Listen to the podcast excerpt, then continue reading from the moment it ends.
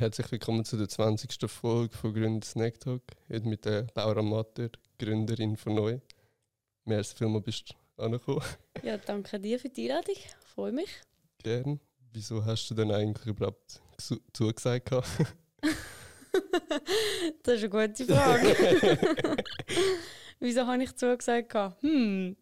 Ich finde es immer cool, wenn man irgendwo eingeladen wird. Ich finde es immer cool, so Sachen zu machen. Das ist auch immer eine neue Erfahrung.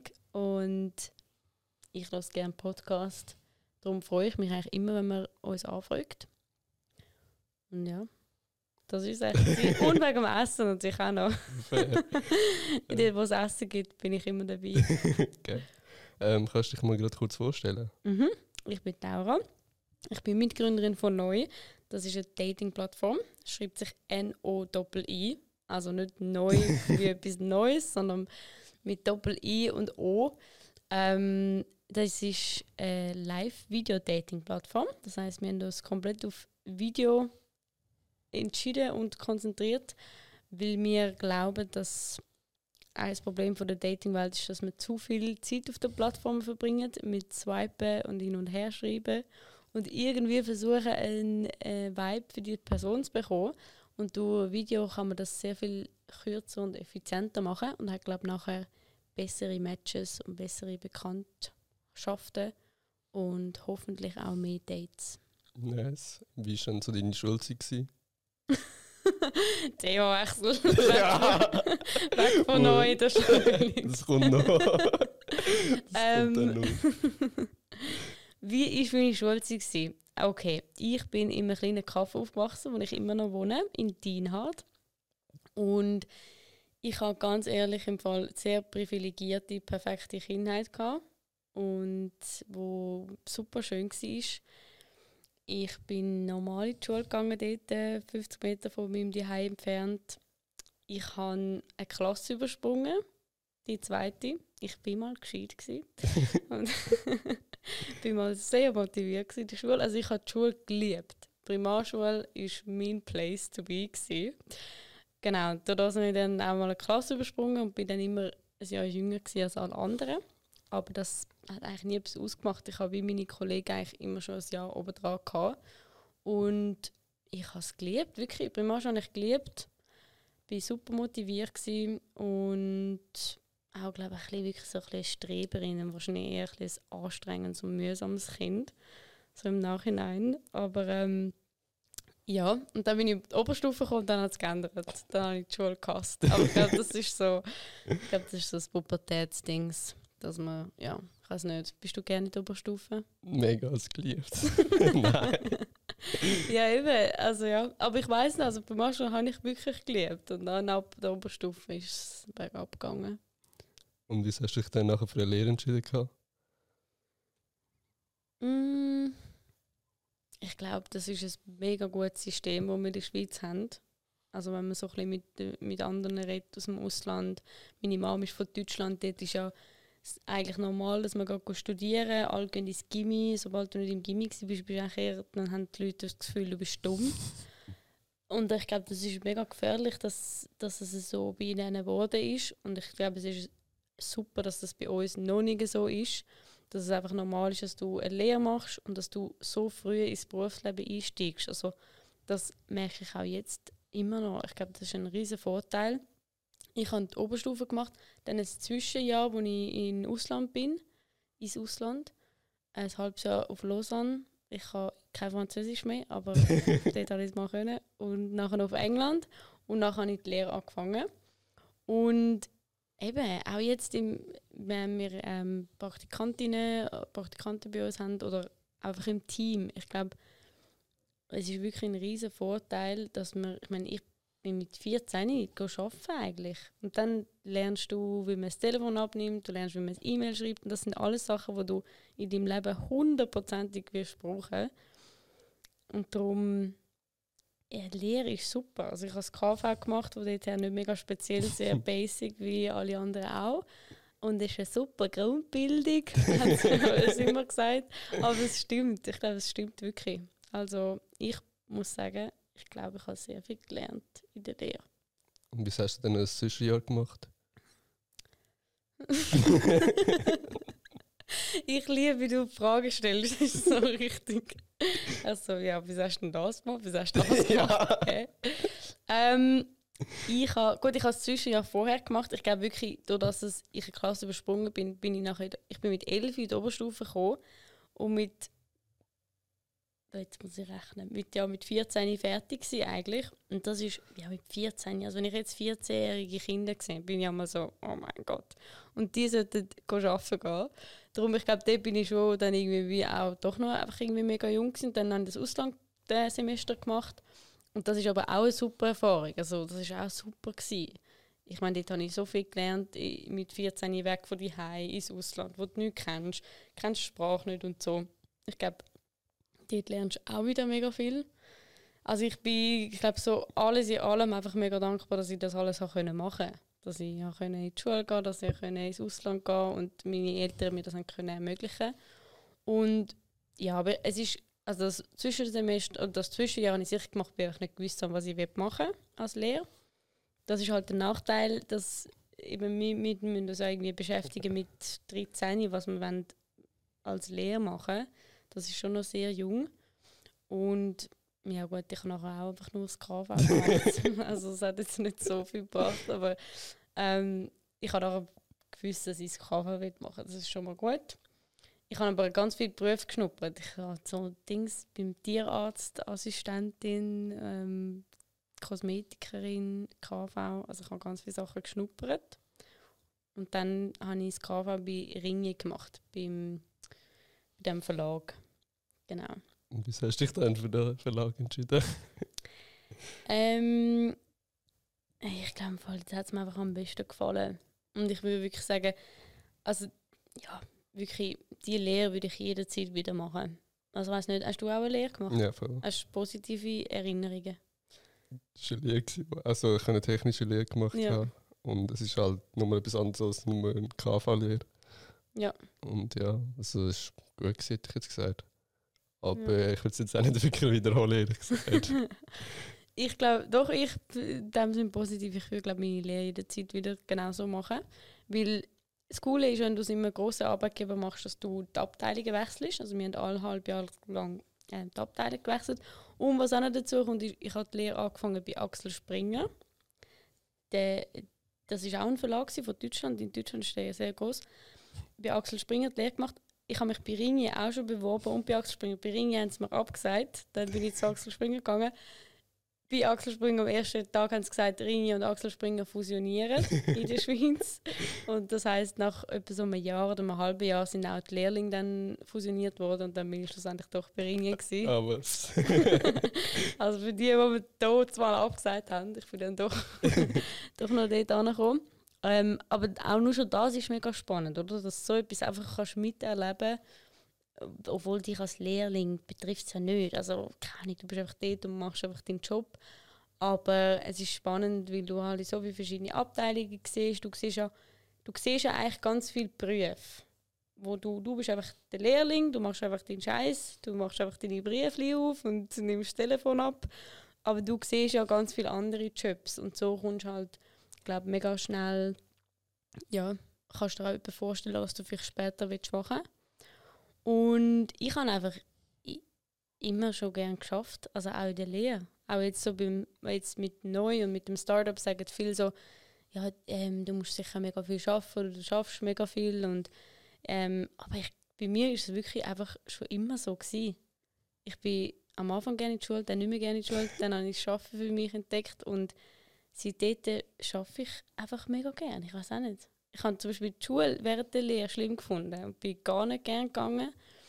Ähm, aber ich habe immer gerne geschafft und habe schon in der Lehre bin ich auch mal am Wochenende und so ins Geschäft gegangen. Einfach, keine Ahnung, ich habe gerne geschafft. Ich habe gerne, habe mich auch immer schon sehr fest über das Schaffen definiert, was nicht immer positiv ist, aber von dort her ja. Und Ringe hat mir einfach, äh, der Axel Springer hat mir einfach gut gefallen ich glaube, in der Lehre ist es mehr wichtig, dass man darauf schaut, wo man sich wohlfühlt, so vom Team und wo man es gerade noch cool findet. Ich habe jetzt nicht gross irgendwie sonst ja, äh, einen riesen Prozess gehabt, wieso ich genau diese Stelle nachher ausgewählt habe. ich habe nicht so viel Auswahl gehabt. Also ich glaube, die und vielleicht noch ein, zwei andere, wo, wo ich hätte können angehen können. Aber ich glaube, ja, dann ist es einfach das geworden. Was hast du denn während der Lehre BM gemacht? Genau, ich habe während der Lehre die BMS gemacht. Und ich habe sie bilingual gemacht. Das ist dort gerade aufgekommen, der KV Business School heisst es ja in Zürich. Und dort war, glaube das erste Jahr gewesen, oder das zweite, nein, ich glaube wirklich das erste, wo sie eingeführt haben, dass du Deutsch-Englisch machen kannst. Also bilingual, dass du die Schule auf Englisch hast. Und das habe ich gemacht. Und dort sind halt. gut, jetzt. Äh, ja, nein, es war schlussendlich super, gewesen, aber ich glaube, wir sind schon spezielle Klasse, gewesen, weil. Äh, ja, es hat es einfach noch nie gegeben und es ist so. Ja, ein bisschen, schon eine Streberklasse, gewesen, aber easy. Also ich liebe Streber, darum überhaupt nicht wegen dem, sondern. Ähm, aber ja, es war alles ein bisschen speziell. Gewesen. Wir sind so der erste Ding Klasse, die das gemacht hat. Es war alles noch ein bisschen neu. Gewesen. Und hat auch nicht, ja, ich meine, wir haben Sport auf Englisch gehabt. Und unsere Sportlehrerin hat wirklich kein Englisch können. Darum, ich weiß nicht, wie viel wir jetzt dort gelernt haben. Aber es, hat, es klingt fancy. Es klingt fancy, bilingual, BMS. Aber ich glaube, das, ja, das ist nicht so krass gewesen, wie, wie man sich das jetzt wirklich vorstellt. Und wie hast du denn, du hast ja BMS gemacht, was hast du denn nicht studieren mm, Genau, ich habe BMS gemacht und ich glaube, das würde ich auch empfehlen, weil ich mir einfach alle Optionen habe offen behalten Und ich glaube, so habe ich immer ein bisschen gedacht, auch mit dem Bilingual. Ich habe so gedacht, ja, mache ich einfach mal, vielleicht bringt es irgendetwas. Also alles, was, was man irgendwie kann, so reinpacken im Leben, einfach mal mitnehmen. Vielleicht bringt es dann irgendwann etwas. Und darum habe ich einfach mal BMS gemacht. Aber nicht, weil ich gewusst habe, ich will nachher studieren, das und das und das, sondern mich einfach gedacht, ich mache es jetzt mal ähm, und schaue, ob ich es schaffe auch einfach. Und wenn ich dann irgendwann will studieren, dann kennt ihr das zumindest. Und das kennt ihr auch jetzt noch. Darum, wer weiß, vielleicht mache ich es irgendwann mal noch. Beim Studium ist einfach so, ich, ich habe einfach kein Thema, das mich genug fest interessiert. Also ich glaube eh sehr generalistisch und ich hätte mega gerne etwas, wo, wo ich so voll fasziniert bin. Das, ich hätte das gern, also dass, dass ich irgendwie so bin, oh mein Gott, keine Ahnung, was gibt es für einen Studiengang? Ähm, irgendeine Finanzen, der Finanzfabio zum Beispiel. Dass du einfach so über ein Thema so mega fasziniert bist und nachher gehst du es studieren und ich stelle mir das eigentlich echt geil vor, dass du dann einfach lernst zu dem Thema. Du kannst einfach Sachen lernen, also oh Gott, ich beschreibe das Studium mal. es ist wahrscheinlich überhaupt nicht so, wie ich es mir vorstelle. Aber wenn ich würde studieren jetzt, äh, dann wäre es wahrscheinlich so BWL oder Marketing. Und dann bin ich so, okay, das macht, machen wirklich sehr viele Leute. Und ich habe jetzt im Moment gerade in meinem Leben wie keinen Job, wo ich will, wo ich sage, okay, für das muss ich studieren. Und darum habe ich, hätte ich auch, glaube zu wenig Antrieb zum Studium machen.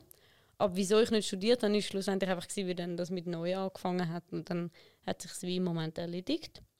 Aber ich glaube, der Hauptgrund war einfach, dass ich nicht gewusst habe, was studieren. Und ich habe wie so kein Thema mega interessant gefunden, dass ich habe, okay, für das will ich jetzt das Studium machen.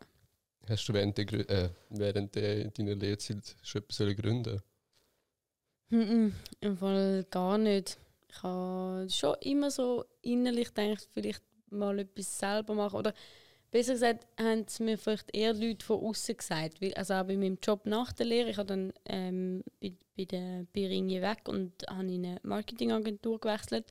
Und dort, weil ich einfach immer sehr gerne geschafft habe, ist wie so für Außenstehende vielleicht gewesen, ah, die Laura, die macht vielleicht mal irgendwann etwas an oder etwas Eigenes, weil sie einfach sehr viel und sehr gern schafft. Und ich selber halt, habe das aber jetzt nicht von mir gesagt, so dass ich gesagt habe, okay, ich mache irgendwann mal etwas selber, aber vielleicht innerlich habe ich schon mal daran gedacht. Und mein Vater ist Unternehmer, hat ein eigenes Geschäft, darum ist es vielleicht auch noch ein bisschen von dort äh, unbewusst influenced. Aber so in der Lehre habe ich nie. Aber ich glaube, ich weiß auch gar nicht, ich weiß nicht, ich, gut, ich bin jetzt auch noch nicht alt, aber so das ganze Dropshipping und all die eben Inf äh, selbstständige Influencer, was ein Startup, habe ich das Gefühl, das ist einfach, wo ich eigentlich dann angefangen habe, ja, so vor drei Jahren hat das richtig geboomt und dann es irgendwie plötzlich alle machen. Aber wo ich in der Lehre war, mit so 15, dort war das irgendwie kein Thema. Gewesen. Aber ich mag mich noch erinnern, wie wir vorher darüber geredet haben, Gary Vee, falls du das los ist. ähm, ich weiß noch, er war mein erster Berührungspunkt mit so, aber ich glaube ja von vielen Leuten. Aber ich weiß noch, als ich ihn einmal so gelost habe, das, dort bin ich sicher erst so 15 gewesen. 14, 15 habe einmal seine Videos geschaut und es voll gefeiert, aber habe niemandem davon erzählt. Ich hätte niemandem gesagt, ich höre einmal den Gary Vee, sondern ich habe wirklich das so für mich irgendwie gehabt und habe es mega spannend gefunden, aber habe dort noch nicht so richtig praktisch gedacht, okay, was könnte ich machen, was, ähm, wie kann ich das für mich nutzen, sondern ich habe es glaube einfach spannend gefunden.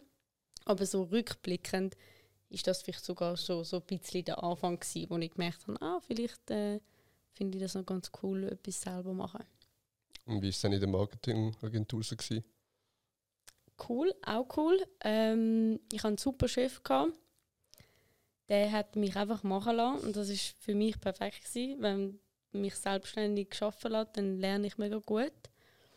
Und er war so jemand, der einfach, ja, wo mich einfach machen lassen Und auch dort wieder bei der Marketingagentur, ich, bin, ich habe angefangen mit meinem ersten Tag und an meinem ersten Tag haben sie mir gesagt, dass ich die Firma wechsle, sozusagen, und einen anderen Job soll machen als sie mich eigentlich eingestellt haben.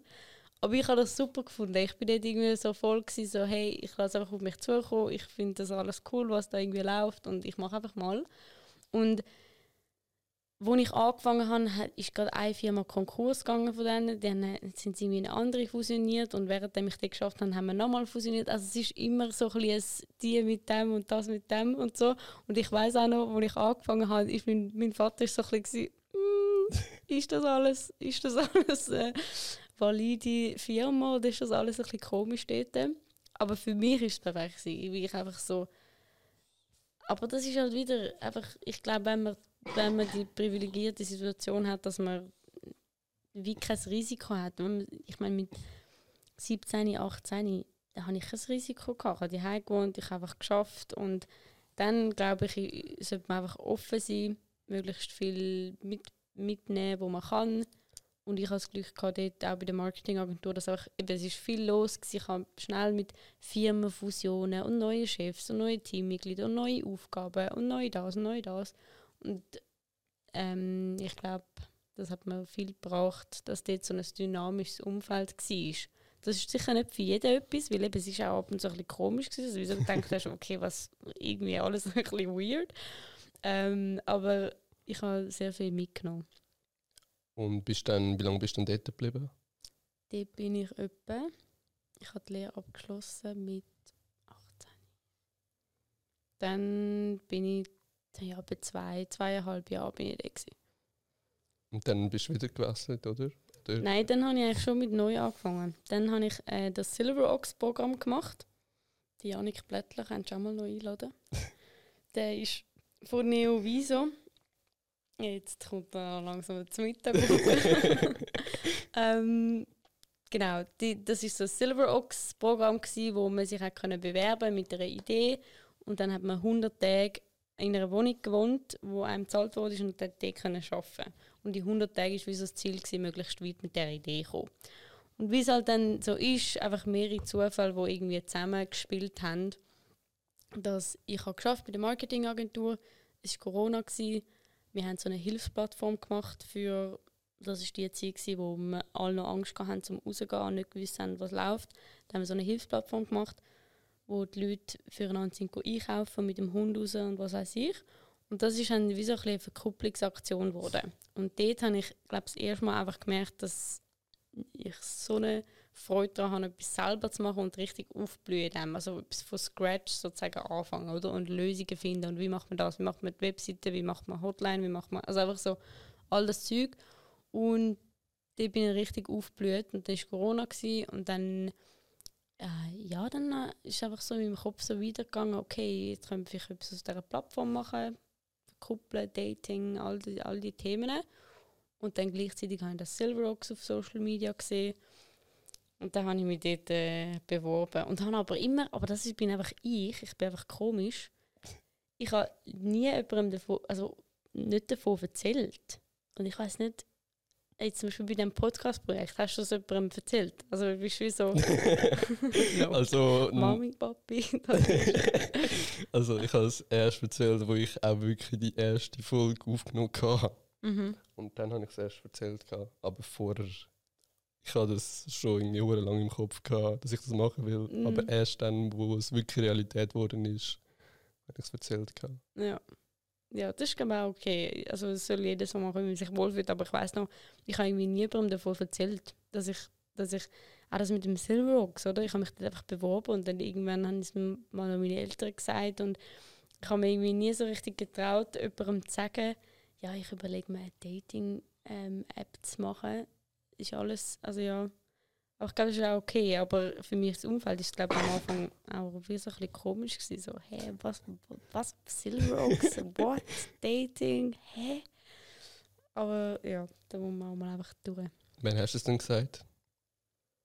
Ja, eigentlich wirklich die, wo ich mich dort beworben habe. Dann irgendwann habe ich so wie müssen sagen. das, ja. Dass du dann für 100 Tage weg bist. Ja, genau. Aber ich habe mich irgendwie nie so richtig getraut. Das ist halt auch so etwas, wo ja, ich glaube wirklich, man sollte, halt, man sollte eigentlich voll dafür einstehen und wenn man sich nicht getraut, um es von Anfang an zu sagen, dann ist, kann man es auch für sich behalten und einfach so ein bisschen im stillen Kämmerchen dran arbeiten, so in der Comfort Zone. Aber ich habe mich immer schwer da so wirklich auszusprechen. So, weißt du, so, ja, ich wollte eine Dating-Plattform machen. Das hat sich immer sehr komisch an, äh, so angefühlt, das zu sagen. Mittlerweile nicht mehr, aber ich glaube, am Anfang habe ich recht so, ja, Weiß auch nicht. Wie sind wir jetzt auf das gekommen? also im Nachhinein, ich habe mich gar nicht so richtig getraut, einmal das auszusprechen, was ich eigentlich gerne würde machen. Mensch, wo kommt das dann? Ich weiß auch nicht. Ja, das ist eine gute Frage, habe ich mich wirklich auch schon gefragt. Ich glaube, es kommt zurück zu, dass man Angst hat, was andere Leute über das denken jetzt wird es dann sehr deep. Aber ist ja so, es ist wirklich so, man hat einfach Angst, ähm, was heißt Angst? Ja, man will einfach nicht. Ja, man hat manchmal Angst, etwas aussprechen. Ich glaube, es ist auch wirklich okay. Man kann manchmal einfach so für sich auch etwas arbeiten, man muss es gar nicht sagen, wenn es einem noch nicht wohl ist. Aber ähm, man hat wirklich so schlussendlich Angst, was die anderen denken und sich irgendwie so denken, so, what, hä, nein, wieso machst du das und mach das nicht und wie komisch. Von dem hat man eigentlich Schiss. Und irgendwann realisiert man dann, dass die Leute das eh werden machen.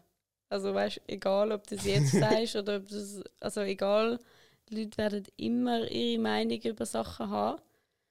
Und tendenziell glaube ich, aber wir haben immer das Gefühl, alle haben so, reden negativ darüber, aber es ist gar nicht so. Und selbst wenn es dann so ist, das muss dir wie egal sein. Aber ja, du wirst nie schaffen, dass alle einfach super finden, was du machst das soll ja auch gar nicht so sein, aber das wirst du nie schaffen.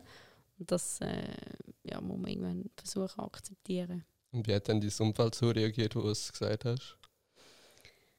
Hey, ich glaube, es ist alles einfach so ein bisschen ja, niemand hat es noch nicht so richtig können greifen obwohl ich muss sagen, bei dem Silver Rocks war der Vorteil, gewesen, ich meine, auch das Silver Rocks Projekt war ganz neu und ich weiß auch nicht, ob sie es aktuell noch machen, aber niemand hat sich so richtig können vorstellen, wie das dann läuft. Ich selber auch nicht, aber ich habe es ich spannend gefunden, ich wollte es gerne machen.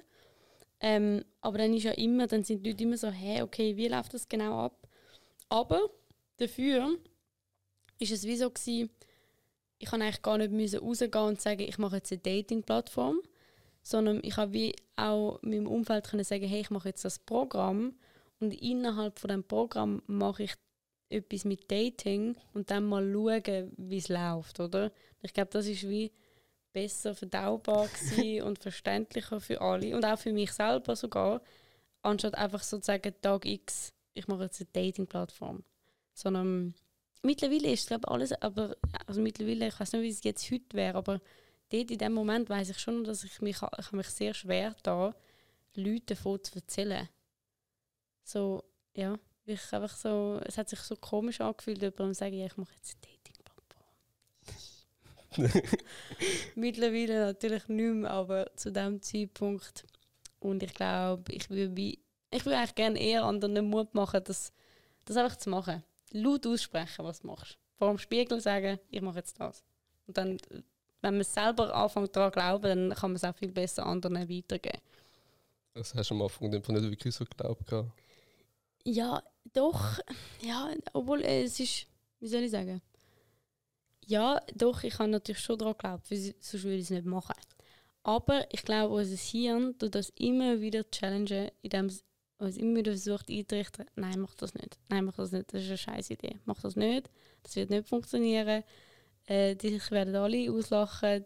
Das ist einfach so, es ist so richtig, äh, ist wie so, ja, so ein kleiner Teufel, der immer wieder so sagt, nein, mach das lieber nicht, sag am besten niemandem etwas davon, weil das ist mega komisch, dass du das machst. Ähm, und das, gegen das muss man konstant, also bei mir ist es zumindest so, du musst konstant gegen das immer wieder ein bisschen an, angehen und immer wieder sagen, nein, ich mache das jetzt, wir sind auf dem richtigen Weg, es wird geil, ich glaube daran, ich will das machen.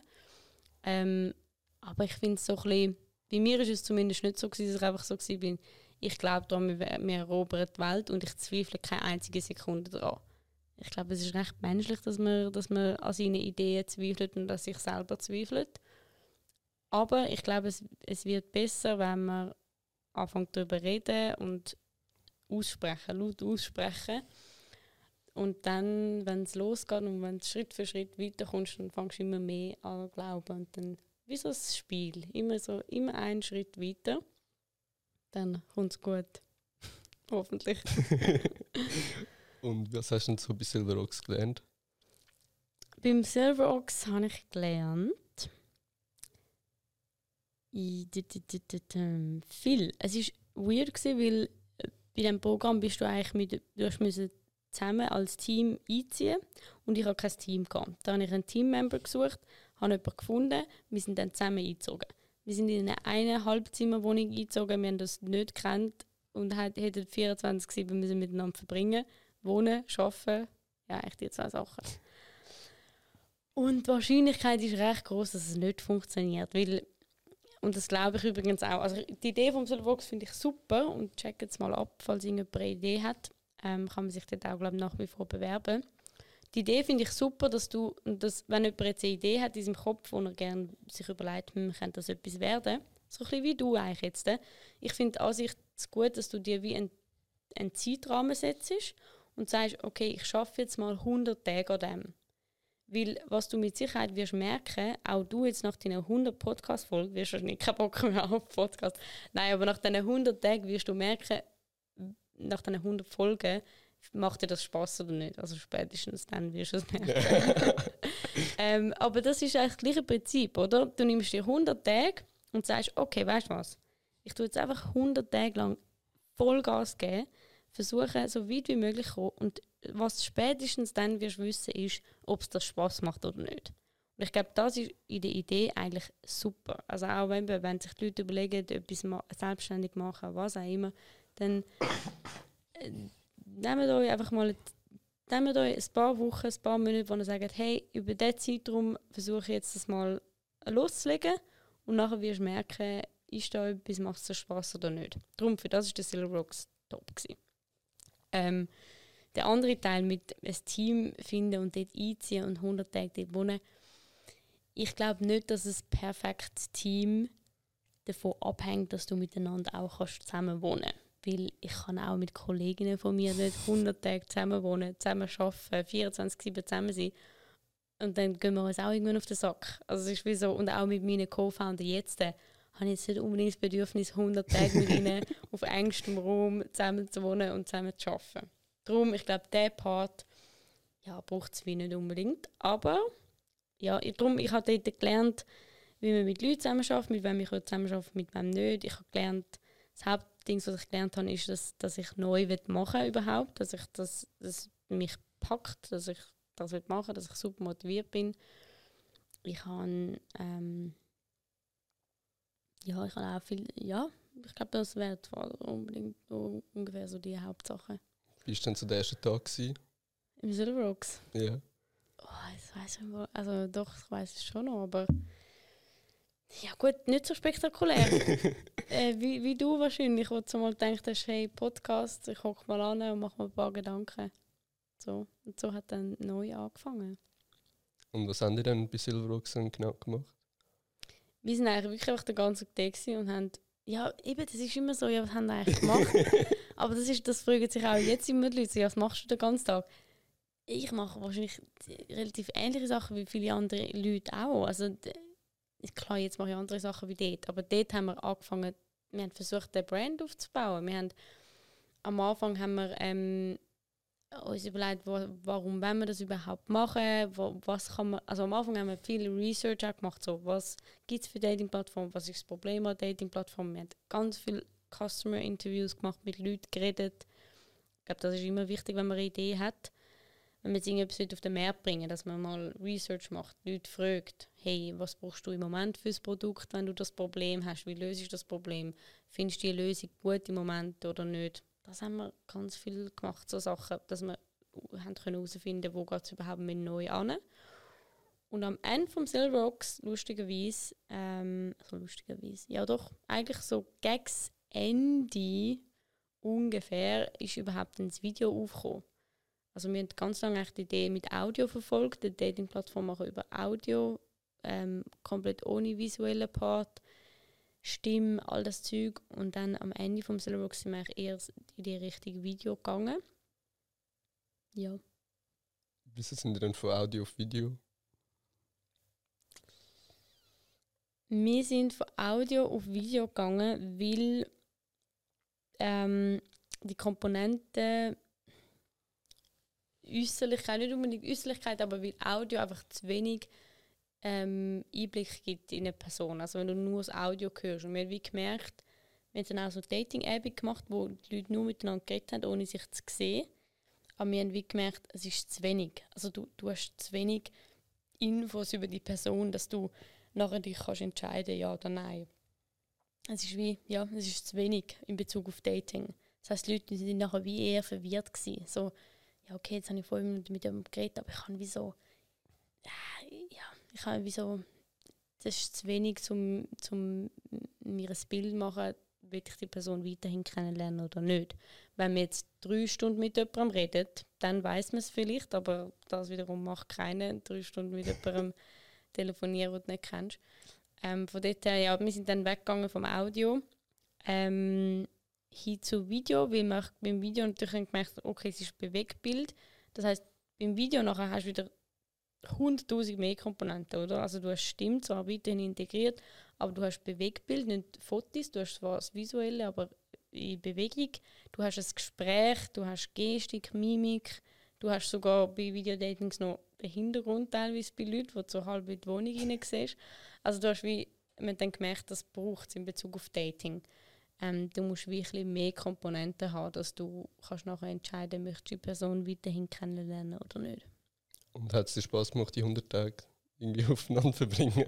ja, ah, das habe ich gar nicht gesagt, aber wir haben uns dann getrennt, mein erster Geschäftspartner sozusagen. Er ist dann wieder ausgezogen nach ein paar Wochen. Stimmt, sorry, das Quinte hat so gar keinen Sinn gemacht, was ich erzählt habe. Ähm, darum sage ich das natürlich auch, dass ich glaube, der Part ist ein bisschen schwieriger, weil wir sind zusammen eingezogen und haben nach der Halbzeit gemerkt, okay, es funktioniert nicht. Und dann ist er wieder ausgezogen. Und ich habe dann alleine aber weitergemacht. Das war auch ein wichtiges Learning. Gewesen. Kommunikation, miteinander reden, hey, ich glaube, es matcht irgendwie doch nicht. Dann sie wieder sich überlegen, wo ich es selber machen, wo ich es nicht selber machen. Genau, er ist dann ausgezogen und ich habe dann allein weitergemacht. Und was war die Frage? Ah, ob es mir Spass gemacht hat. Ja. ja, es hat sehr viel Spass gemacht. Das ist wirklich, ich meine, für mich ist für mich ist der Silver Rocks der Start, der Start von neu gewesen, der Start von, von einem neuen Leben, wirklich. Das ist so. Und ich weiß auch noch, der, der Janik, wo der, der Janik hat das mit in, ist ein Initiant von dem Silver Rocks gewesen. Und an eines von unseren ersten Treffen hat er gesagt, Laura, der Silver Ox kann dein Leben verändern. Dein komplette Leben. Und ich in dem Moment habe ich gedacht, okay, chill ganz ruhig. ich glaube nicht. Aber im Nachhinein voll. Also der Silver Rocks ist für mich der Start von neu, aber von wirklich von einem neuen Leben. Ich habe mich dort entschieden, ich möchte selbstständig sein, ich möchte ein Startup gründen. All diese Sachen. Von dort her, es ist für mich definitiv äh, ja, nicht nur eine Station gewesen, sondern wirklich ein Weg ab. Äh, Abzweigung. äh, ja. Wie bist du denn auf den Namen neu gekommen? Neu ist eben nicht etwas wegen etwas Neuem, was viele denken von Schweizerdeutsch, sondern es schreibt sich N-O-I-I und es kommt aus dem Italienischen. Also neu mit einem I heißt wir auf Italienisch und zwei I einfach weg, keine Ahnung, zwei Leute, die wir zusammenbringen, Liebe, Love, Together, wegen einem gewissen etwas. Und so ist der Name entstanden. Ja. Wie, wie ist dann so die erste, so, wie haben ihr dann Gelder gefunden, gehabt, so Fundings? Ähm, also das ist, ein, das ist dann erst ein bisschen später gekommen, aber ja, also das ist, long story short, ich bin aus dem Silverrocks raus, habe gewusst, ich möchte neu weitermachen, habe keinen Co-Founder und kein Team, habe aber für mich selber gemerkt, ich möchte ein Team und ich möchte es nicht allein machen, obwohl auch Solo-Founders kann man machen. Ähm, habe wie für mich gemerkt, ich möchte irgendwie Leute auf dieser Reise mithaben dabei. Ähm, und habe dann sicher ein Jahr lang Co-Founder gesucht. Wir haben mit Leuten zusammen geschafft, nicht. Habe nebenbei auch noch ganz normal geschafft, also habe auch noch andere Sachen gemacht, nicht nur neu. Und habe dann mein Team gefunden mit meinen zwei Mitgründern. Und dann sind wir eigentlich das dritte zusammengeguckt und das ist ähm, 2021, Ende 2021 gewesen. Und sind eigentlich zusammengekocht und haben gesagt, okay, ähm, voll, wir sind alle 100% motiviert. Wir haben schon ein paar Wochen lang zusammen geschafft und haben geschaut, läuft das oder nicht. Und haben dann gesagt, doch, let's do it. Wir sehen alles riesen Potenzial, wir wollen das alle machen. Wir wollen all in gehen. Und dann haben wir uns ein paar ähm, Dings gesetzt. Ähm, mein Gott, ich kann nicht Milestone, oder? Ja, Milestones. Ähm, oh, ich weiß nicht. Bedingungen. Bedingungen? Okay, ja. Okay. Wir haben ein paar Bedingungen gesetzt. Wenn wir jetzt wirklich all in gehen, alle kündigen den Job 100% neu, wir gründen die Firma, wir investieren auch unser eigenes Geld, dann müssen wir, ähm, wenn wir schon ein, ein Funding so halb auf sicher haben, also wir wollen wie schon ein paar Investoren an Bord haben, damit wir wissen, okay, das ist jetzt der Weg, den wir einschlagen. Und dann gehen wir den Schritt. Und das haben wir dann, dann haben wir eigentlich angefangen, ähm, ja, haben wir angefangen, so ein bisschen Fundraising zu machen, obwohl eben am Anfang, ich meine, das ist dann bei mir mein Part gewesen. und dann, ich meine, habe natürlich mega viel dazu gelernt, aber es auch nicht mega strukturiert gemacht, sondern wirklich einfach mal, hm, okay, wir brauchen ein bisschen Geld. Let's see. äh, ja, und dann im Umfeld anfangen, fragen, äh, Leute darüber erzählen, äh, LinkedIn, all das Zeug und einfach mal outgoing, einfach mal versuchen, okay, ich schreie jetzt einfach mal sozusagen die Welt raus, wir machen jetzt neu und wir sind auf der Suche nach Leuten, die uns unterstützen und die investieren.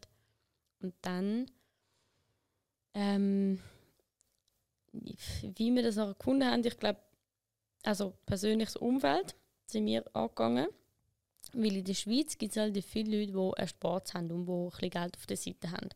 Das heißt, man unterschätzt, also das ist ein riesiger Vorteil, glaube ich, in der Schweiz, dass viele Leute äh, gut verdienen und auch wirklich Spaß haben auf dem Konto, wo, wo wie einfach dort liegt. Ähm, das heißt, ich glaube, persönliches Umfeld ist etwas, was, was viele noch mehr könnten angehen. Auch Leute, man gar nicht, wo gar nicht in Startups investieren. Aber wenn sie dich und deine Idee cool finden, dann sind sie wirklich bereit, um, um das zu machen. Heißt persönliches Umfeld und LinkedIn ist bei uns auch ganz wichtig gewesen. Also ich habe im Silver Rocks eigentlich schon angefangen und auch gelernt, dass eben LinkedIn eine Plattform ist zum verbreiten, zum dass LinkedIn auch viel Potenzial hat in dieser Zeit und immer noch eine hohe Reichweite. Und dann haben irgendwie, ich glaube, das ist ein wichtiger Punkt, gewesen, dass die Leute wie das Gefühl hatten, ah, die, die machen irgendetwas, bei denen läuft irgendetwas, die, die geben Gas, die und das ist das, was viele unterschätzen, oder? Auch bei, bei, bei LinkedIn sind alle immer so, ja, ihr müsst einfach euer Leben teilen und die haben einfach das Bedürfnis, um ihr Leben zu sharen und wen juckt oder? Und äh, keine Ahnung was. Aber am Ende des Tages, was mega wichtig ich glaube, bei uns ist ganz wichtig, die Leute haben das Gefühl, durch die LinkedIn-Posts und durch dass es immer wieder etwas gekommen ist, dass wir so aktiv sind, haben die Leute das Gefühl gehabt draussen, und das hat ja gestimmt, hey, bei denen läuft etwas, die geben Gas, die sind dran. Weißt, e egal, ob es dann schon ein riesiger Erfolg ist, meistens ist es dann nicht, aber einfach, dass die Leute auch merken, du meinst es ernst. Das ist auch das, oder? Du musst, du musst dich selber ernst nehmen. das ist glaube ich auch etwas, wo am Anfang tut man es immer so abspielen, ja, ich mache da noch neu und ja, ich mache noch etwas nebenbei. Sondern du musst dich selber ernst nehmen und sagen, doch, okay, let's fucking go. Und das musst du dann auch den Leuten vermitteln, damit die Leute das Gefühl haben, dass die labern nicht nur, sondern die machen wirklich etwas. Ich glaube, das ist wichtig, dass wir das vermittelt haben gegen. Und dann kommen auch die Leute irgendwann auf dich zu und sagen, hey, cool, was ihr da macht, wollen wir mal zusammenhocken. Ja. Wie hast du den Co-Founder gefunden? Das ist ja recht technisch wahrscheinlich, oder was die haben Ja, genau. Einer ist der CTO, der Vlad, und der Thomas, also COO und CFO und alles. Der macht äh, alles so ein bisschen. ähm, der Thomas habe ich über einen Kollegen von einem Kollegen gefunden. Aber wie gesagt, das war ist nach ein paar Mal. Gewesen. Also ich habe mit ein paar Leuten zusammen geschafft und denke, das werden meine Co-Founder, sind es aber nicht geworden. Darum Co-Founder suche ich genauso ähm, mühsam wie Dating. ähm, kann auch sehr langwierig sein und es ist auch mega wichtig, dass du nur mit den richtigen Leuten das machst, weil sonst geht es nicht. Also man muss sich wirklich zu 100% sicher sein, dass das funktioniert. Und ihn habe ich dann über einen Kollegen von einem Kollegen, der hat irgendwie gewusst, was ich mache und der hat etwas Ähnliches ist er am Anfang machen gewesen. Da haben wir uns mal zusammengesetzt und dann irgendwie gemerkt, okay, wir haben... Und das ist, glaube ich, der entscheidende Punkt gewesen, beim Co-Founder suchen.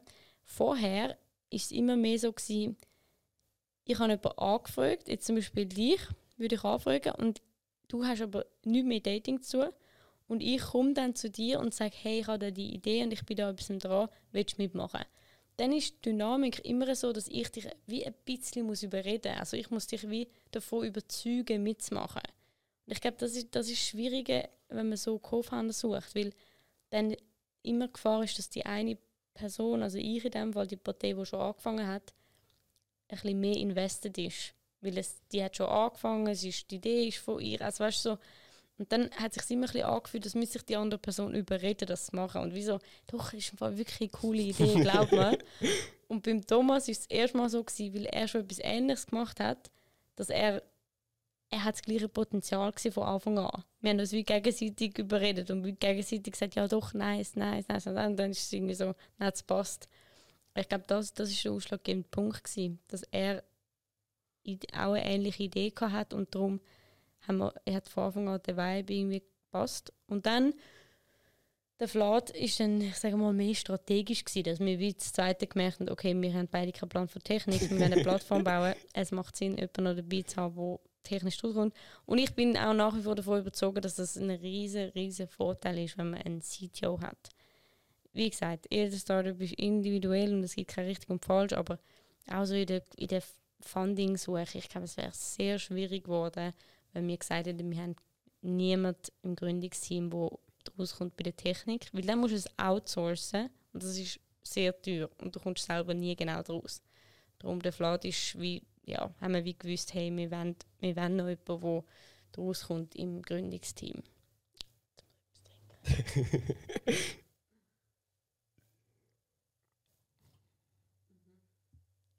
Äh, wenn du willst, kannst du dann einen Snack probieren. okay, jetzt erstmal. ähm, Linsen ähm, und mit verschiedenen oh Gewürzen. das klingt richtig laut. Hm. Und ja. Ist fein. Merci. Also hast du es selber gemacht? Mit meiner Mama. Ah, wirklich? Ja. Ah, noch nicht checken. ich habe gedacht, du hast es gekauft und sagst so, merci. Nein. ah, die sind selber gemacht. Ja. Okay, nice. Ja, es ist, wirklich, es ist ein bisschen wie. Ähm, boah, also fällt mir das Wort nicht ein. Keine Ahnung. Aber ist fein. Merci. Ja. Ganz gut. Ich tue jetzt, ich tue Pause machen mit Essen sind die Leute so, okay. Und wie lange hat, haben die dann gebraucht, bis ihr den Flat gefunden habt? Mm, den Flat habe ich über das Coworking gefunden. Er war vorher CTO bei einem anderen Startup und ich habe ihn zuerst interviewt über sein Datingleben, weil ich dort irgendwie so Customer-Interviews gemacht habe. Und dann irgendwie, ja, sind wir so ein bisschen zusammengekommen, dass er dann, er dann dort aufgehört hat, mich mal angeschrieben, hey, by the way, suche da noch jemanden, der technisch rauskommt. Und dann haben wir mit ihm wieder angefangen zusammenzuarbeiten und dann hat es das ein zum anderen geführt. Und was sind dann eure ersten Fundings dann gewesen, also wo ihr dann wirklich Geld bekommen habt?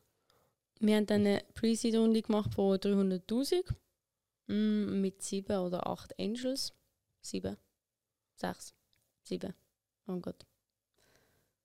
Egal. Ungefähr so viel. Ich weiß es schon, aber äh, ähm, Entschuldigung, ich Kopf nicht 100% sicher. Aber ja, äh, mit ein paar Angels und voll. Ich glaube, ja, es ist wirklich. Dort haben wir einfach ein bisschen zusammengesucht. Ich meine, das erste Mal ein Startup gründen, du hast keine Ahnung, oder ich habe keine Ahnung von welche Bewertung, was ist ein Cap-Table, was macht man da für Konditionen, wie viel Geld geben einem überhaupt die Leute. Also man das, für mich ist es unvorstellbar gewesen, dass mir etwa 100'000 Stutz gibt. Da habe ich wirklich so gedacht, so.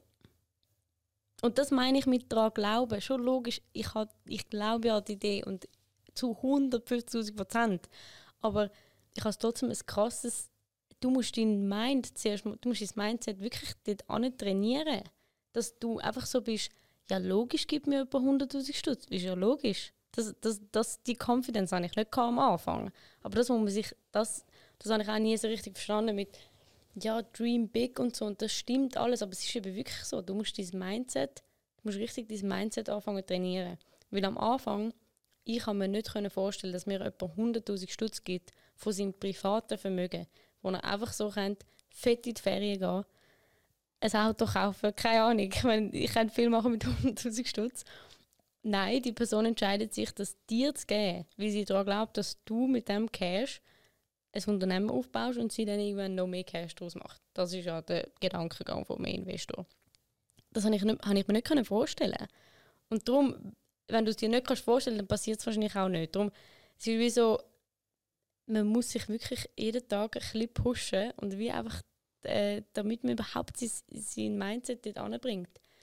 Dass du wirklich kannst sagen und darum ist es schon auch wichtig, dass man an sich selber, ich glaube, das ist etwas, wo ich unterschätzt habe, wo, wo auch, es klingt immer so cheesy, aber es ist eben wirklich so, du musst an dich selber glauben, zu 100 Prozent. Du musst daran glauben, dass du es schaffst, das Geld zu raisen, das Unternehmen aufzubauen, was es auch immer ist. Weil wenn du nicht daran glaubst, wieso sollte dann jemand anderes daran glauben? Wenn nicht mal du selber das Gefühl hast, dass du das kannst. Und darum auch mit dem Funding, oder? Das, ich muss sagen, für wir, ich glaube, für uns war es auch wirklich ein Push, gewesen, dass wir wirklich realisiert haben, hey, geil, es gibt wirklich, es gibt Leute, die, die glauben an uns. Ähm, und wir, wir müssen umso mehr an uns glauben, oder? Es gibt wirklich Leute, die geben uns Geld. Ähm, ja, und ich glaube, das ist, das ist sehr wichtig in unserer Entwicklung, dass man wie, ähm, das kann schon ein sehr großer Push sein, etwas Positives an Investoren, oder? Das ist ein nices Gefühl, dass du wie du wirst pushen. Es ist auch Druck irgendwo aber es ist auch ein, ein schönes Gefühl, dass du wie, wie, merkst, hey, es gibt andere Leute, die auch noch an das glauben, oder? Ähm, also solltest du umso mehr daran glauben. Aber man muss wirklich seinen Mind dort trainieren. Wie hast du das Mind dort trainiert? Oh mein Gott, du challenge, ja. challenge mich richtig. ich denke so, wow, jetzt voll etwas Gescheites gesagt. so, ja, aber warum? Oder wie machst du denn das? ähm, hm, nein. Äh, wow, äh, es ist, glaube ich, es glaub, ein Prozess. Äh, es ist so. Ja, wie? Das ist einfach eine gute Frage. Ähm, ich kann voll einfach wie einfach mal loslegen und sich wie ein bisschen selber verarschen. Und wie so selber sagen, okay, doch, wir schaffen es 100 Pro. Wir schaffen es einfach, dir das einfach einreden. Und sobald du einen Zweifel hast, wie einfach gerade so okay, nein, doch, wir schaffen es, wir schaffen es, wir schaffen es, wir schaffen es.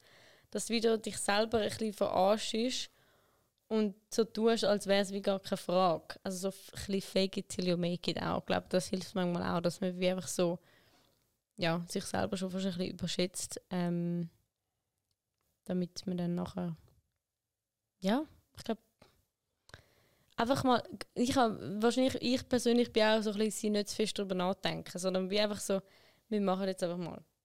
Was ist das Schlimmste? oh Gott. Haben das jetzt gehört? Ähm, das ist jetzt Mittag wieder.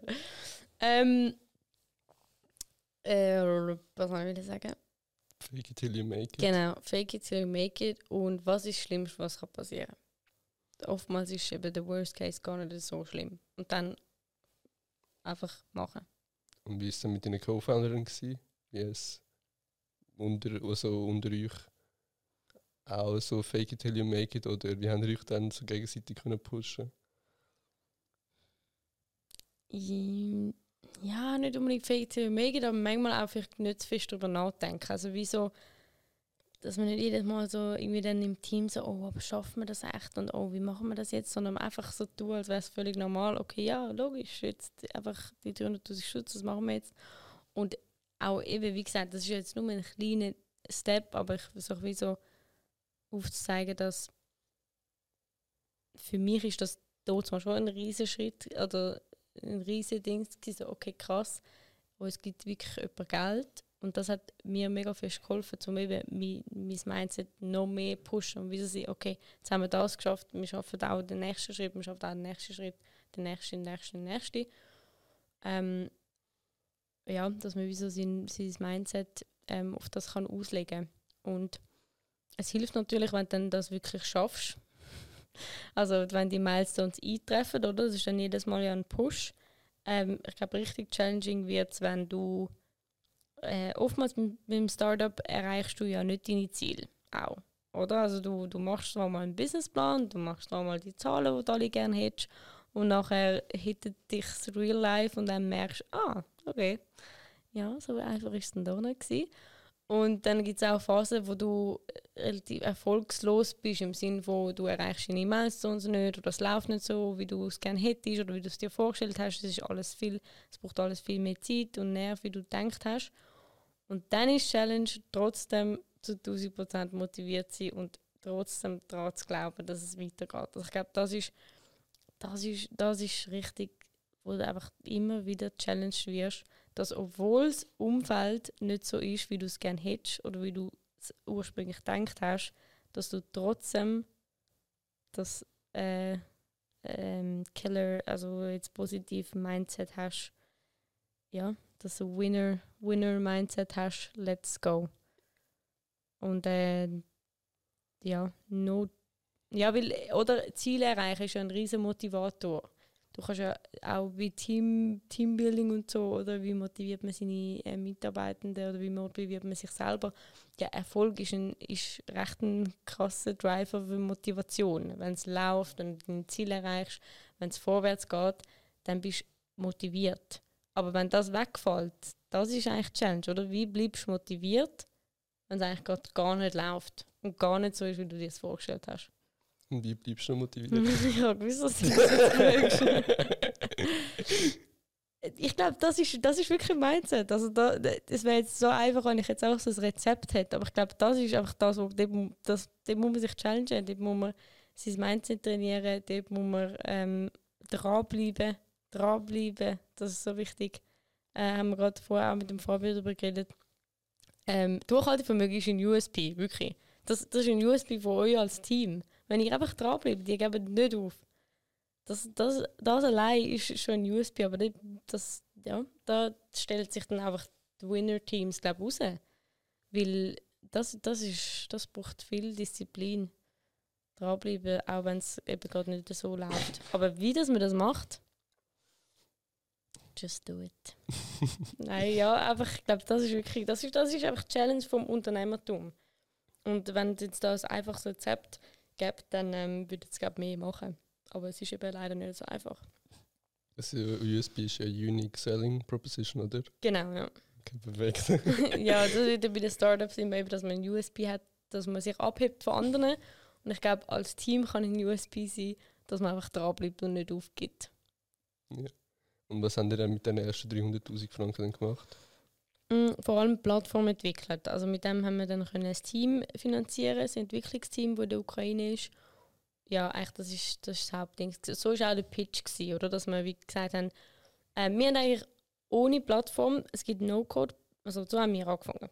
Jetzt, falls es irgendjemandem hilft, der eine Plattformidee hat oder eine App-Idee. Wir haben ohne Budget, mit ein paar wenigen tausend Franken von, von Erspartem, haben wir eine No-Code-Plattform gemacht. Da gibt es ganz viele Tools, Bubble haben wir genutzt, wo du ohne Entwickler, ohne Entwickler oder Entwicklerwissen eine Plattform kannst bauen Und die sehen eigentlich easy nice aus. Also du kannst wirklich heute wirklich ohne Entwickleraufwand sehr coole Sachen machen. Die haben alle ihre Limiten und alle ihre Grenzen, aber zum einen Test machen von einem Produkt ist es super. Ich habe immer gesagt, du brauchst keine App, um eine Idee von einer App zu testen. Das ist wirklich so. Du, so viele Leute sagen, ja, ich würde gerne eine App machen, äh, ich habe eine App-Idee, ich will eine App entwickeln. Ja, würde ich auch noch gerne machen, aber es kostet einfach alles sehr viel Geld. Darum, wenn du eine Idee hast, würde ich es zuerst testen mit so einfachen Mitteln. Es kann auch manchmal nur eine Webseite sein und irgendwie ein Formular, kommt ganz auf die Idee drauf an. Dann haben wir ähm, einen Case gehabt, wir haben User schon gehabt, wir haben auch schon Umsatz gehabt. Mit dem sind wir auch zu den Investoren und haben gesagt, hey, wenn wir jetzt eine Plattform bauen können, für das brauchen wir Cash, dann können wir es noch skalierbar machen. Und dann können wir weiter wachsen und dann haben wir das Produkt. Und das haben wir dann mit den ersten 300'000 gemacht. Und wie gut hat das denn funktioniert? Plattform? Mhm. Gut.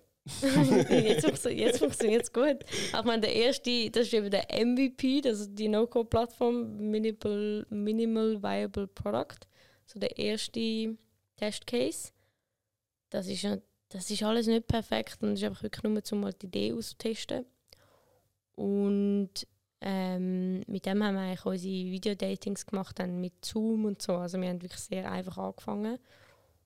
Und nachher haben wir äh, Plattform anfangen zu entwickeln und jetzt funktioniert es gut. Also neu.ch, meldet euch an, datet, es funktioniert super. Ähm, ja, aber es war schon, auch, äh, schon noch Aufwand gewesen. Also es braucht schon noch Zeit, eine Videoplattform zu bauen, die dann einfach top funktioniert. Wir sind so zwar jetzt gewöhnt mit Zoom und alles und das funktioniert ja super, aber Zoom ist auch nicht in einem Tag von einem Mensch gebaut worden. Also es braucht dann doch noch Manpower und Finanzen dahinter. Und wieso haben ihr euch dann für ein ukrainisches Programmierteam entschieden? Der Vlad, mein Mitgründer, ist aus der Ukraine ursprünglich und darum hat er dort auch Connections gehabt, er hat die Sprache, Kultur kennt und das macht es natürlich sehr viel einfacher. Wenn man ins Ausland gehen, 99% der Startups machen das aus Kostengründen, weil die Entwickler in der Schweiz sehr viel teurer sind und das sich die meisten nicht leisten können und Talentpool. Also in Ländern hast, hast du im IT-Bereich sehr viel mehr Auswahl und talentierte Leute. Und darum war es für uns einfacher, gewesen, jetzt über ihn das zu machen. Wir haben Verträge abgeschlossen, wo der Krieg ausgebrochen ist. Sozusagen mehr oder weniger an diesem Tag. Und das war auch tough. Gewesen. Also, jetzt nicht tough für uns im Sinne von, wir sind ja nicht dort, aber ähm, einfach so die Entscheidung, dass wir uns schon kurz überlegen, okay, shit, sollen wir das jetzt wirklich machen? Weil das Land ist gerade von einem Tag auf den anderen äh, auf den Kopf gestellt worden.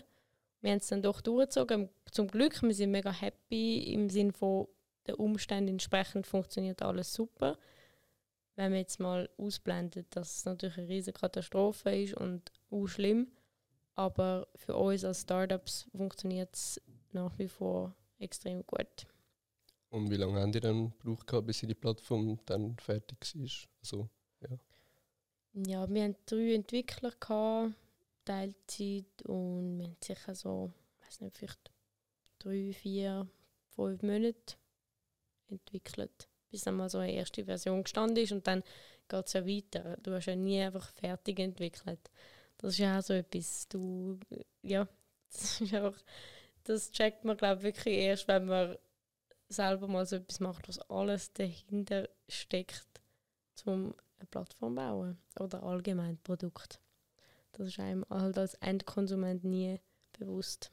Was steckt denn alles dahinter?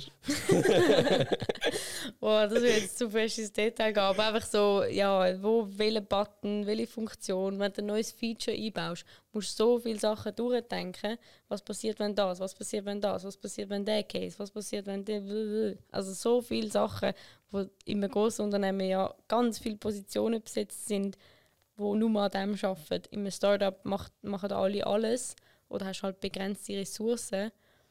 Aber ja, ich glaube einfach das.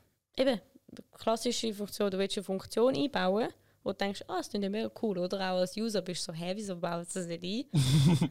Aber wenn du nachher mal durchdenkst, was alles dazugehört, um eine Funktion zu ändern, was das alles für Einfluss hat, wenn wird was angezeigt, was ist mit, mit dem User, was ist, wenn ein User das, was ist, ja.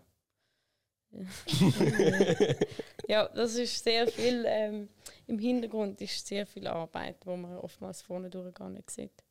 Wir sind ja auch noch bei Höhle der Löwen, gewesen, oder? Mhm, stimmt. Wie war das so dort? Gewesen? Wie sind die dazugekommen? Ist auch eine sehr eine coole Erfahrung gewesen. Wir, Gott, wie sind wir auf das gekommen? Ich meine, ja, wenn man ein Startup hat, dann kommt man mal auf diese Sendung. Und ja, wir haben, also wir haben auch mit Investoren gesucht und haben gedacht, okay, es könnte vielleicht eine Möglichkeit sein. Ähm, ich glaube, es ist cool. Ich würde es glaube jedem, der ein Startup hat oder etwas Neues auf den Markt bringt, würde ich es empfehlen. Es ist eine, eine, super coole Erfahrung. Du hast irgendwie durch ein bisschen Publicity, du hast Kontakt zu den Investoren und ähm, ja, ich glaube, jeder muss ein bisschen selber wissen, ob man ein Produkt hat, wo sich das eignet. Alles, was B2C ist, also direkt zum Konsument, bietet sich an, weil ja jeder, der die Sendung schaut, wäre ein potenzieller Kunde von uns. Wenn man jetzt ein mega komplexes B2C, mega Nischenprodukt hat, ist es einmal ein bisschen schwierig, dann im Fernsehen irgendwie neue Kunden zu gewinnen, weil das halt, wenn du nicht aus diesem Bereich bist, verstehst du es gar nicht und oftmals sind das auch nicht deine Kunden, die das dann nachher schauen. Aber wenn man ein B2C-Produkt hat, ist es, glaube ich, super. Und darum ja, haben wir uns jetzt mal beworben. Und es war gut. Cool. Haben wir dort können Funds können raisen? Wir haben einen Deal gemacht in der Sendung, wir haben aber nach dem echten Leben sozusagen nicht abgeschlossen. Aber ich will es auch nicht ausschließen für immer. Ich meine, wir, wir haben ja den Kontakt dann zu denen es kann immer mal passieren, dass es, also es ist auch mittlerweile, glaube doch sehr bekannt, dass, dass die Deals dann nicht alle zustande kommen. Oder falls es jetzt für jemanden neu ist, ja, also die Deals kommen nicht immer zustande, auch wenn sie das Handy heißt ja. Aber irgendwie ist es auch noch nachvollziehbar. Es, wird dann immer so gesagt, oh, die Investoren, die bösen Investoren sagen ja, und nachher geben das Geld nicht. Aber man muss auch berücksichtigen, man kennt sich ja gegenseitig erst für die Zeit, wo man halt im Studio ist. Und dann kann es ja auch sein, dass das Startup nachher einfach nicht mehr so irgendwie, also man ist in der Sendung, dann ja, okay, es gibt einen Deal und nachher gehen die ersten Verhandlungen los. Das ist ja, also das finde ich jetzt schon nachvollziehbar. Ich meine, in dieser Sendung ist zwar sehr viel länger drin, als es im Fernsehen gezeigt wird und ich glaube, es ist auch wirklich, sie haben wirklich Interesse zum Investieren. Also sie sagen es nicht einfach nur, sondern sie stellen gute Fragen, du musst nicht wirklich, wie bei einem sonstigen Investorengespräch, musst du ähm, viele Fragen beantworten, die total berechtigt sind, aber trotzdem ist es ja logisch, dass du erst im Nachhinein ein Dokument musst schicken wie läuft es wirklich in dem Startup. Und dann fangen halt erst Verhandlungen an mit all diesen Infos. Und dann ist es auch wieder wie mit jedem anderen Investorengespräch, es sind ja immer zwei Seiten. Und dann kann es sein, dass du als Startup merkst, hey, look, ich glaube, es ist nicht der richtige Match, deine Bedingungen oder deine Meinung oder was auch immer, ähm, das ist nicht das Optimale für uns. Oder der Investor oder die Investorin sagt das halt, dass sie im Nachhinein merkt, hey, in der Sendung habe ich das und das Gefühl gehabt, jetzt mittlerweile mit all diesen Unterlagen oder was auch immer, glaube ich, ist nicht der richtige Match. Also ich finde es gar nicht so schlimm, dass ich finde es noch nachvollziehbar, dass halt dann nach der Sendung hat man ganz normale Gespräche miteinander und dann ist es wie bei jedem anderen Investor, dass es dann halt vielleicht auch einfach nicht zustande kommt, dass man merkt, es ist vielleicht nicht der optimale Match. Und was hat es denn bei euch nicht gepasst? ähm, ich glaube, wir haben ein bisschen das Momentum verpasst. Wir haben vorher schon also gerade Geld geraced und haben dann wie ähm, auch die Idee gehabt, um wie nochmal eine, ähm, eine Runde machen, die nicht so zustande kam, wie wir es gerne hätten dann einfach, ja, einfach gewisse Sachen, wo man sich irgendwie nicht richtig gefunden hat. Auch Bewertung und so, das sind ja alles dann Sachen, wo man vielleicht dann nochmal ähm, drüber redet und nicht genau so macht, wie man es in der Sendung vereinbart hat. Also es ist wirklich von beiden Seiten. Als Startup versuchst du möglichst gute Deal rauszuholen und als Investor auch. Und bei, bei jeder anderen Verhandlung kann es halt dann sein, dass man sich einfach nicht findet. Und bei uns sind es gängige Gründe gewesen, sozusagen, wieso es dann nicht passt hat. Was ist denn so speziell an neu? jetzt, jetzt fragst du das Bang. Was ist eigentlich so speziell an ja. neu? ja, wir versuchen einen Gegenpol zu dieser Swiping-Welt zu bieten, dass wir halt eben sagen, wir wollen, ich habe immer das Problem gehabt beim Daten, dass du super viel Zeit auf der Plattform verbringst, sehr viel schreibst, weil ähm, du versuchst irgendwie herauszufinden, wie die Person tickt. Und dann irgendwann triffst du auf ein Date und dann merkst du nach fünf Minuten, okay, es ist doch nicht. Dann bist du so, na toll, jetzt haben die ganze Zeit verschwendet mit Swipen, mit hin und jetzt haben wir uns getroffen und es passt überhaupt nicht. Und ich habe immer gedacht, wieso trifft man sich nicht einfach viel schneller? Wieso muss man die ganze Zeit schreiben und hin und her und dann ghostest du dich wieder und dann schreibst du mit 10'000 anderen Leuten. Aber eigentlich ist es noch nachvollziehbar, weil eben du versuchst, wie niemand will die Situation haben, dass du auf ein Date gehst und nachher merkst es passt nicht und dann wie Zeit verschwendet hast. Oder? Weil wir sind alle auf Optimierungskurse in unserem Leben. Und darum will man wie vorher herausfinden, wie ist die Person. Aber mit Schreiben ist es eigentlich so ineffizient, weil Schreiben ist etwas ganz anderes, als mit jemandem ein Gespräch haben. Du weißt nicht, wie die Person nachher ist. Und das ist halt beim Video, beim Live-Video, so und auch beim Speed-Dating-Ansatz ja perfekt, weil du redest mit jemandem fünf Minuten, das ist eine kurze Zeit, aber glaub mir, wenn du mit jemandem fünf Minuten ein gutes Gespräch hast, ist die Wahrscheinlichkeit 10.000 Mal höher, dass du mit dieser Person auch eine halbe Stunde bei einem Date kannst reden kannst, als wenn du mit ihr nur geschrieben hast. Das ist, das ist ein riesiger Unterschied und darum ist auch das Gespräch so wichtig, oder? Und bei diesen Live-Video-Datings hast du mit jemandem ein Live-Gespräch, du redest mit ihm, mit dieser Person und wenn du nach fünf Minuten das Gefühl hast, doch, wir haben uns gut unterhalten, es war irgendwie ein Vibe da gewesen, dann kannst du mit einem viel besseren Gefühl sagen, ja, ich möchte dich weiterhin kennenlernen. Und was wir dann gesehen haben, und das ist eigentlich dann wirklich der Unterschied, oder was so spannend war, dass viel mehr Leute, wenn du ein Match hast nach einem Videodating, hat der Match eine viel höhere Qualität, als wenn du auf Tinder ein Match hast. Wenn du auf Tinder ein Match hast, heisst es gar nichts. Die haben einfach beide rechts geswiped. Wie mit hunderten anderen Leuten, wo du wahrscheinlich dort auch noch rechts swipest ein Match heißt gar nichts. Das heißt nicht, dass du dir schreibst, das heißt nicht, dass du dich irgendwann datest, was auch immer. Wenn du auf neu ein Match hast, nach einem Videodate, dann hat der Match wirklich Qualität. Ihr habt euch schon mal gesehen, ihr habt schon mal miteinander geredet, ihr habt schon mal für fünf Minuten das Gespräch miteinander haben und ihr findet euch beide cool. Dann haben wir gemerkt, dass fast 80% nach dem Match auf ein Date gehen. Also Conversion ist so viel besser. Bei Tinder sind es 2%, wo nach allen Matches gehen 2% gehen nachher aufs Date. Bei uns sind es 80. Also du hast weniger Matches, weniger, sehr viel weniger, aber wenn du ein Match hast, hast du eine sehr hohe Chance, um nachher aufs Date zu gehen und ein besseres Date zu haben, weil du wie schon eine Vorgeschichte mit dieser Person hast. Wie alle anderen, die jetzt das hören und Single sind. Perfekt. wie sind wir denn auf der Montag? Die Speed-Dating sind ja am Montag am 8. Wie sind denn auf der Montag am 8. dann gekommen? sind im Moment am Montag und am Sonntag. Und am, am Anfang es immer nur der Montag. Weil wir einerseits, ähm, ja gut, wir haben es einfach ausprobiert. Wenn welcher Tag passt den Leuten am ehesten. Das ist mittlerweile Sonntag und Montag, läuft am besten. Und dann hat es eigentlich zwei Gründe gehabt. Einmal, weil wir wirklich, und es war ein, ein extremer Ansatz, gewesen, und ich weiß nicht, ob das optimal war, dass wir es so gemacht haben, aber wir haben wie gesagt, wir wollen eigentlich im Vergleich zu Tinder, wo du, oder von allen Swiping-Plattformen, jetzt mache ich jetzt viel Werbung für Tinder, weil ich es die ganze Zeit erwähne, ähm, bist du 24-7 drauf. Du die ganze Zeit kannst du drauf sein. Und wir haben, wie gesagt, wir wollen das Gegenteil von dem. Bei uns auf unserer Plattform kannst du nichts machen, dich nur anmelden für das nächste Event. Du solltest deine Zeit mit anderen Sachen verbringen als swipen. Du meldest dich an für ein Event, dann hast du Videodating und that's it. Dann hast du deine Matches und nachher sollst du dich treffen auf ein Date. Also wir wollen wie wollen überhaupt die Zeit, wo es möglich ist, um unsere Plattform nutzen, verringern, so extrem wie es geht. Um eben einen Gegenpol zu dem setzen und wir sagen, hey, du sollst nicht dein komplette Leben mit Dating-Plattformen verbringen, sondern du sollst wenig Zeit online verbringen und nachher mehr Zeit auf tatsächlichen Offline-Dates. Ja. und darum der Montag und der Sonntag. Und ihr habt auch Events, oder? Genau, wir machen auch noch Events. Dort ist einmal im Monat irgendeine Location, irgendein Event gefüllt mit Singles. That's it. Und wie war das erste Event? Gewesen? Der erste Event war das Skilift-Dating. Das war super. Das war eigentlich mehr so als Marketingaktion geplant.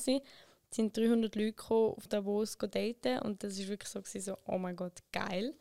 Und seitdem haben wir es dann wie so ein bisschen weitergemacht. Das ist immer noch eine Marketingaktion für uns hauptsächlich, aber mittlerweile ist es wie ein Teil vom Brand geworden und immer so ein kleines Highlight, einmal im Monat. Und es ist auch nice, weil es, es, es passt einfach so perfekt zu neu, weil es geht ja uns immer darum, dass die Leute sich eben möglichst schnell offline daten, damit sie wegkommen von der Plattform, damit sie tatsächlich das Datingleben haben. Und auch das machen wir mit diesen Events, dass du halt, du bist wirklich wieder mal unter Leuten und du lernst Leute kennen. Und wir versuchen es so entspannt wie möglich zu machen. Ich meine, Single-Dating-Event, dann sind immer so, oh mein Gott, ah. Darum, ähm, bei uns versuchen wir es so entspannt wie möglich zu machen, dass eigentlich ist es wie, stell dir vor, du gehst mit deinen Friends am Donnerstagabend etwas trinken und anstatt dass du das machst und eigentlich nur bei deiner Friends-Gruppe bist, gehst du an ein neues Event, vielleicht sogar mit deinen Kollegen, und du triffst einfach ganz viele andere Leute. Dadurch, dass du weißt, dass alle Single sind, fängst du einfach mit jedem an reden. Und sonst, wenn wir ehrlich sind, wenn wir in eine Bar gehen, wenn ich, auch wenn ich mit Kollegen in eine Bar gegangen bin in Zürich, dann lernst du ja niemanden kennen. Also du bist einfach in einer Gruppe und vielleicht lernst du mal irgendjemanden kennen, okay, aber tendenziell bist du mit deiner Gruppe unterwegs und an einem neuen Event hast du das zu 1000 Prozent. Also du lernst ganz viele Leute kennen am Abend. Wenn du offen bist und Lust hast auf das, dann sollte schon dein Event kommen. und wie bist du auf die Idee gekommen, die Events zu machen? Im Fall wirklich, also Skilift Dating war so eine Marketingaktion, dass wir gefunden haben, hey, das wäre doch noch funny, vielleicht können wir in die Medien, wenn wir das machen. Und dann haben wir gemerkt, das hat mega gut funktioniert. Und dann haben die Leute auch immer wieder geschrieben, hey, mach das doch etwa die mal. Und so sind dann die gewachsen. Aber für uns ist es einfach ein Channel, um neue Leute zu erreichen. Und, ähm, cool. und es ist einfach immer mega cool. Also ganz ehrlich, ähm, das Videodating äh, schreckt man die Leute ein bisschen ab und sie trauen sich nicht immer mitzumachen. Aber auch ähm, bei diesen Offline-Events auch so, die Leute haben recht viel Respekt, oder? Sie sind so ein bisschen, ah, traue ich mich das zu machen. Aber ich kann wirklich sagen, ich bin natürlich biased, aber die Events sind immer sehr cool und sind wirklich ein Highlight. Also du hast, und wieder, was ist das Schlimmste, was kann passieren? Das Schlimmste ist, du gehst einfach wieder heim. Das Schlimmste ist, du gehst in die Bar, trinkst etwas und dann gehst du wieder. Fertig. Das ist das Schlimmste, was kann passieren. Also ist, ja.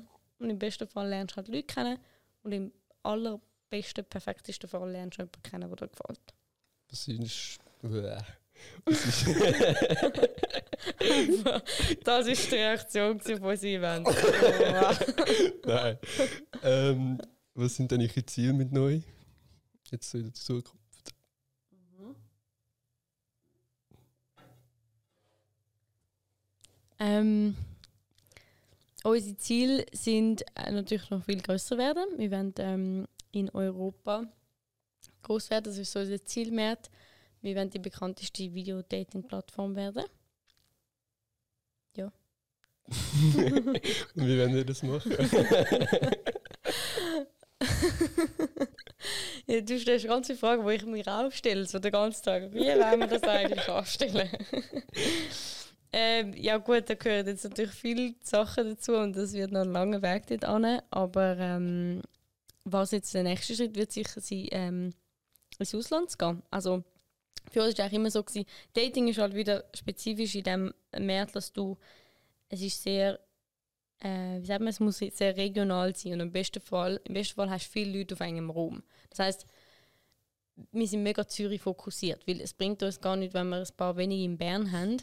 Das sind, wären zwar auch neue User, aber die werden die Plattform nicht cool finden, weil du musst möglichst viele Leute auf einem Raum haben.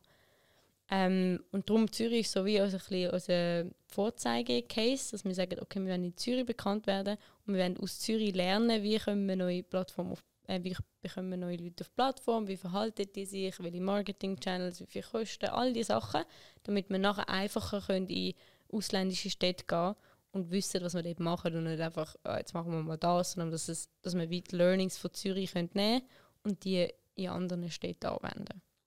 Und wann ist das Ziel, dass ihr ins Ausland geht? Nächstes Jahr. Nächstes Jahr. Also nein, ganz bald. Wir sind, wir sind am Planen. Stay tuned. Und wo wollt ihr denn hingehen? Auf Deutschland. Mhm. Größere Märkte. Die Schweiz ist halt doch ein bisschen. Wir sind halt klein. Ja, okay, schon zusammen mit Leuten. Genau.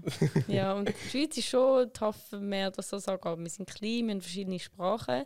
Wir sind eher verschlossener gegenüber neuen Plattformen. Die Schweizer sind sehr loyal. Wenn man das Produkt cool findet, dann sind wir so, okay, nur noch das. Aber wir sind nicht die, die ein Produkt gerne neu annehmen. Darum ist es schon, also ist jetzt alles auch nur eine Hypothese und Theorie, dass es dann in anderen Ländern einfacher ist. Aber es ist sicher nicht ganz einfach, eine Dating-Plattform in der Schweiz zu etablieren, weil wir einfach, das ist unsere grösste Challenge, oder? Dass die Leute wirklich ähm, Respekt davor haben. Und wie sie sind, oh, neue Plattform, oh, neues Dating, hm, ich weiß nicht so recht. Ja. Wie du, du hast dich auch noch nicht angemeldet. Darum, äh, ja. Und die anderen, oder so Amerika ist ja meistens ein klassisches Beispiel, sind sehr viel offener und sind wie so, ah ja, nice, I try, bla bla bla. Und wir in der Schweiz sind immer so ein bisschen, hm, zuerst mal schauen. Könnt ihr euch vorstellen, neu auch in Amerika zu veröffentlichen? Mhm. Ja. Die Welt erobern. Geil. ja, eh, ja, sicher. Und ja, welche drei Tipps würdest du dem 20-jährigen Ich geben? Ja, eben, das ist noch nicht so lange her. ich glaube, ein Tipp ist, und über das haben wir jetzt schon viel geredet, an sich selber glauben. Und das meine ich auch zum Beispiel am Anfang, wo wir angefangen haben, habe ich ganz viel Advice eingeholt von anderen Leuten. Ich habe immer gefragt nach Ratschlägen. Was kannst du mir raten? Was ist ein Tipp von dir? Was könnte man machen? Und man versucht einfach so, man versucht das von anderen Leuten zu bekommen. Und ich habe mir irgendwann wie müssen realisieren, am Ende des Tages bist du immer noch, du kennst dich am besten aus mit deinem Produkt. Du verbringst den ganzen Tag mit dem Startup. Du kennst dich am besten aus von dem Produkt. Du weißt, was er schon gemacht hat, was er noch nicht gemacht hat, was funktioniert. Du kennst dich im Markt aus. Also deine Meinung zählt sehr viel. Und ich glaube, das macht viel, oder? Man versucht immer so Advice und was sind deine Learnings und was kann ich aus dem lernen. Das Problem ist, dir geben ganz viele Leute Advice und Tipps, aber du kannst sie gar nicht alle umsetzen, weil es so individuell ist. Das ist wie so, jemand kann dir zwar sagen, ja, gründ nicht allein. Ja, wenn du keine Co-Founders hast, schwierig. Oder wenn jemand, es gibt auch Startups, die sind erfolgreich geworden als Solo-Founders. Es gibt Startups, die sind erfolgreich geworden ohne Investoren, welche mit Investoren. Es gibt, es gibt wirklich richtig und falsch. Und ich glaube, oftmals glauben wir wie zu wenig an uns und sind darum so, okay, ich frage einfach ganz viele andere Leute, die wo, wo besser daraus kommen wie ich, was ich soll machen. Und das habe ich am Anfang auch gemacht.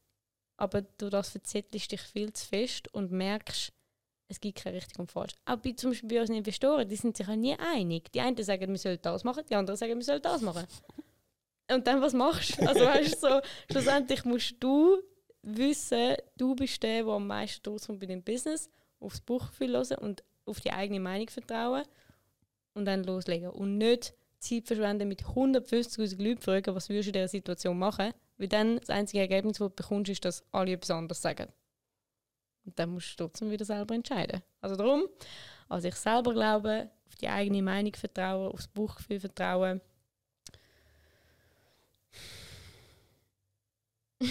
Was ist der zweite Tipp? Drei Tipps. Oh Gott, schwierig. Zweiter Tipp ist einfach mal machen. Einfach loslegen. Keine Angst haben. Keine Angst haben, was andere Leute denken. Gary Vee, wie der immer sagt. Aber es ist ja so. Keine Angst haben vor dem Scheitern, weil das ist, das ist schwierig. Aber ich glaube, das, ja, das ist auch Learning by Doing. Oder versuchen. Und der dritte Tipp